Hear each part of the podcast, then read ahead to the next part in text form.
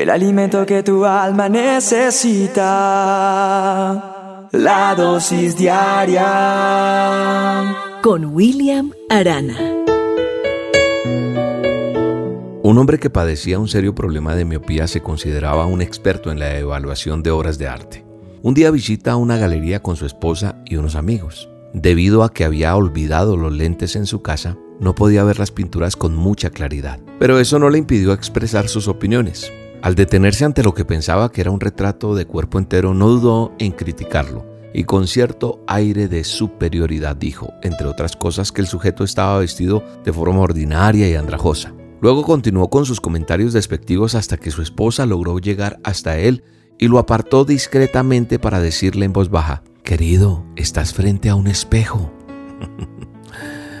bueno, nuestra dosis de hoy tiene que ver con eso que nosotros hacemos, que es mirar la paja en ojo ajeno. Es decir, como dice la palabra de Dios, nuestro manual de instrucciones en Mateo 7.3.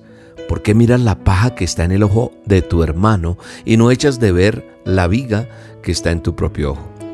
La psicología dice que la proyección es un mecanismo de defensa que consiste en atribuir nuestras propias faltas a los demás. Es algo común en nosotros. Es decir, nosotros vemos en los demás esos defectos que nosotros tenemos hace rato. Y Dios hoy nos quiere enseñar a través de esta dosis. Nuestro Padre Eterno nos invita a ungir nuestros ojos con colirio ¿Qué es eso, William? ¿Qué es eso de colirio? Mira que en Apocalipsis 3:18 dice, yo te aconsejo que de mí compres oro refinado por el fuego para que te hagas rico, y vestiduras blancas para que te vistas y no se descubra la desnudez, y colirio para ungir tus ojos, para que veas mejor, para que puedas ver. Eso es lo que dice la palabra de Dios del colirio. ¿Qué es el colirio, William? El colirio es una medicina para que los ojos se refresquen, se sanen y puedan ver bien.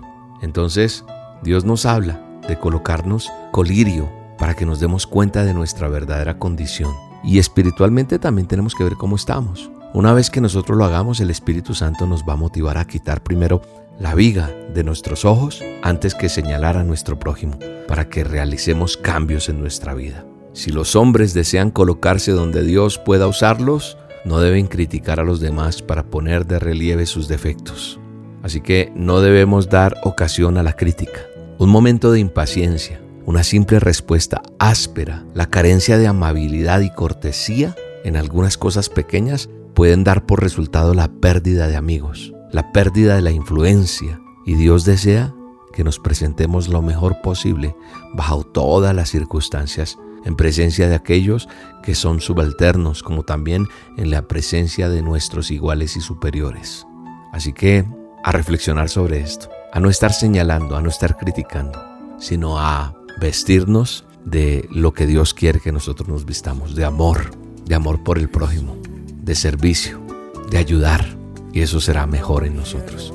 Un abrazo y que Dios te bendiga abundantemente en este día.